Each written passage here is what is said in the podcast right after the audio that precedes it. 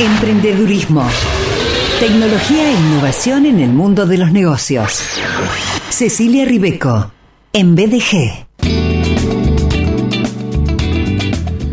Ella es referente internacional de emprendedurismo, consultora en innovación, mentora de emprendedores, vicepresidente de ASEA, Asociación de Emprendedores de Argentina.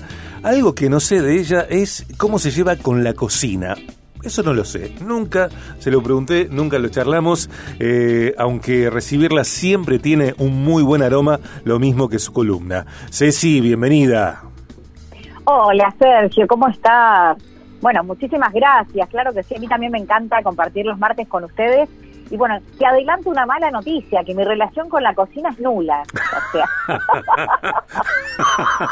es nula, ni siquiera, no te puedo decir nada. claro, nunca tendremos algo así como Ribeco Cook, no. No, no, no. Esa te la voy a deber, se las voy a deber. Mucho imán en la heladera, sí, sí. Sí, ceno, ceno, ceno, tengo eh, completísimo, te juro. Todos los lados de la heladera. Por rubro. ¿Viste? Por rubro. Platos principales, pizzas, empanadas, helados. Está bárbaro. Exacto. Está bárbaro. Sí, sí, sí, Cosas dulces, de todo, de todo. Pero bueno, zapatero su zapato, ¿no es cierto? Cada sí, claro. uno con sus temas, ¿no? Claro, y aparte, ¿por qué eh, cada persona tendría que hacer todo bien? No, eh, para nada, ¿no? Por favor, fluir desde las inteligencias, ni hablar. Claro. Ceci querida, bueno, nos invitás siempre a pensar en emprender desde la abundancia, no desde la carencia.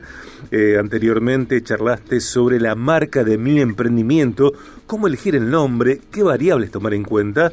Nos recomendaste elegir, diseñar nombres nombres cortos, simples, que el nombre sea eufónico, es decir, que a nuestro castellano suene bien, evitar las señas, los guiones bajos y medios, simplificar, pensar en el usuario y generar, diseñar, elegir nombres positivos. Este contenido, como todos los demás, está disponible en podcast BDG, eh, allí en Spotify y tantas otras plataformas. Hoy llega con branding para tu emprendimiento, para mi emprendimiento.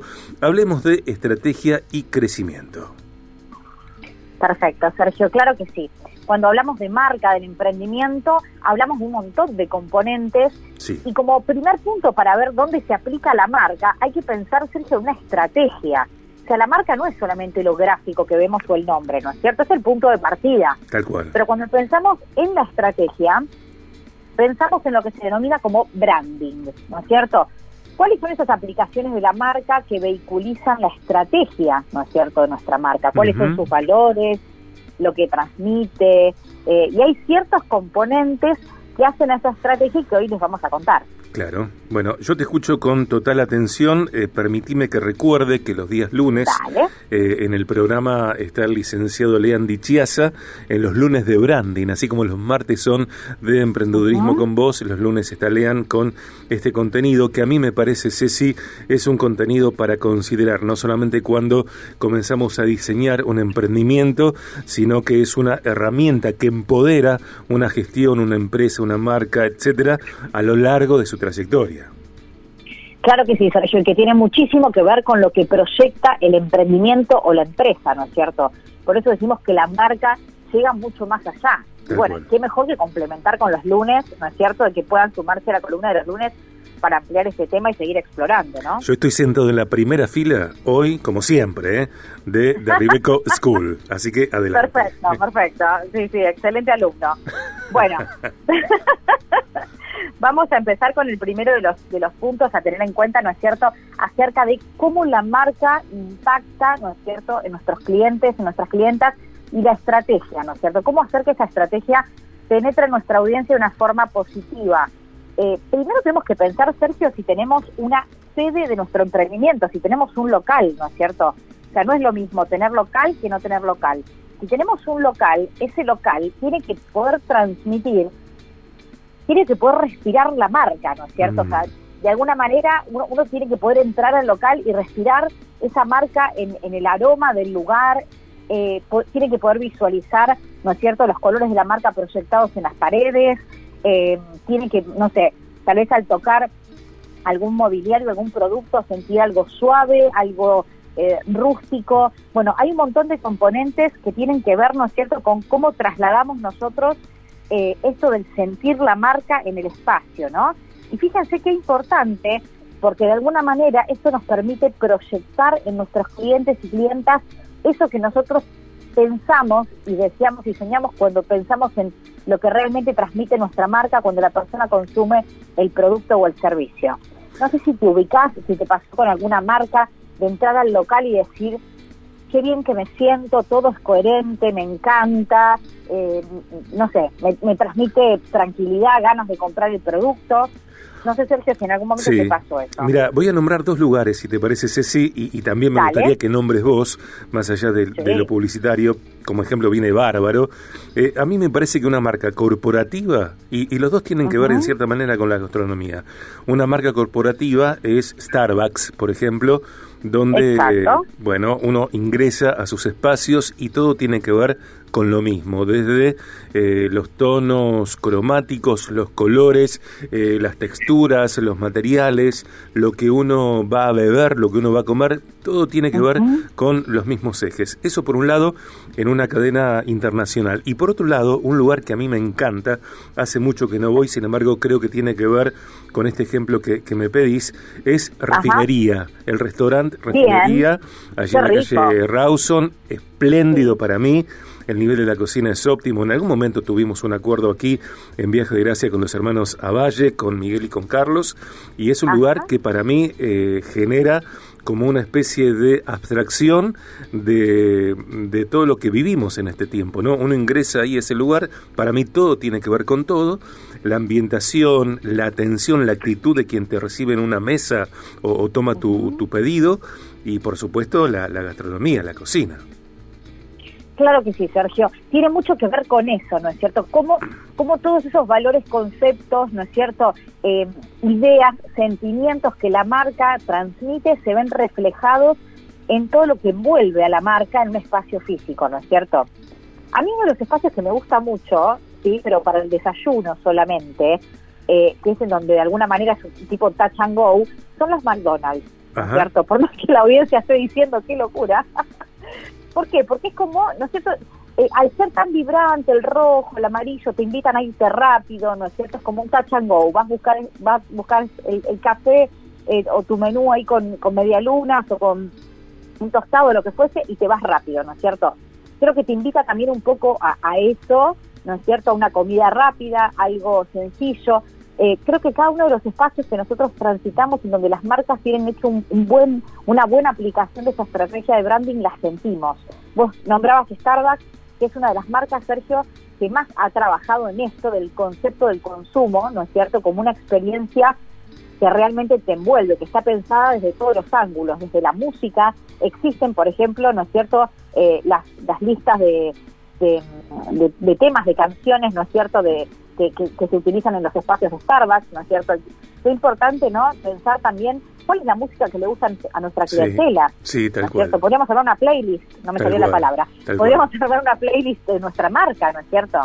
Pienso también, eh, eh, trayendo el ejemplo algo muy eh, cercano, que es parte de Viaje de Gracia, pienso en los exclusivos de Tannery, donde la disposición de la ropa, el mobiliario, la música, la atención, bueno, también tienen que ver todos esos, todos esos elementos con lo mismo. Y, y Ceci también, a ver, no, no te quiero sacar de tema ni, ni, no, por favor, correr, pero me parece que a veces en algunos espacios es una mirada personal, la estética, lo que significa el diseño, los colores, la música, un playlist, como vos mencionas, a veces no es tan tenido en cuenta y todo eso hace la experiencia de marca. Claro que sí, Sergio. Esto que vos traes es fundamental. La experiencia de la marca la tenemos que poder vivir, reconocer. Tenemos que, que volver a querer estar en ese lugar que nos transmite todo eso que nos transmite la marca y que nos da ganas de seguir comprando y consumiendo ese producto, ¿no es cierto? Es muy importante, no solamente pensar en la marca, en, cómo se aplica en el packaging, en cómo lo aplico en el sitio web, eh, sino que tengo que generar una experiencia. Y ahí me das pie para contar otro de los temas importantes que tienen que ver con la estrategia de branding, que es, Sergio, la atención al público. Atención al público, porque si yo estoy generando una playlist divina, eh, hay una un aroma espectacular que tiene que ver con mi producto, con mi servicio o que nos lleva, nos transporta a algún lugar. El lugar está súper bien ambientado, pero la atención a los clientes no tiene que ver con los valores de la marca y ahí hay una cuestión que se denomina ruido, ¿no es cierto?, de la comunicación. Sin duda. a los clientes los va a cerrar. Sin duda, sí, sí. Y acá me parece que el desgano es un enemigo. Eh, Total. ¿Te habrá pasado en algún lugar? A mí me pasa, eh, me ha pasado en, algún, eh, en algún, en alguna casa de ropa. Eh, vos decís, yo digo, no, no sé qué decís vos. Yo digo, pensando en mí, no se lo pronuncio la persona, ponele un poco de onda. Ponerle una actitud, una sonrisa, algo que tenga que ver con la diligencia, con la empatía, eh, y no como si, si que yo te pida, no sé, otro modelo u otro color de prenda te molestara.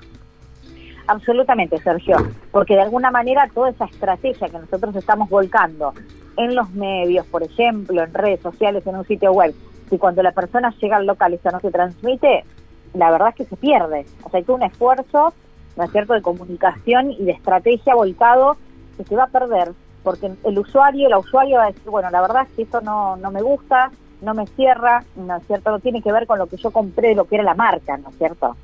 Tal cual, tal cual. Sí, sí, ¿cómo, cómo pensás que en general, si bien no me gusta generalizar, eh, empresarios, inversores, líderes, directores de equipo, etcétera, consideran este aspecto de la atención al público, porque a mí me, da la sensación de que a veces está descuidado y yo, yo lo entiendo, cómo no se considera este aspecto cuando es central.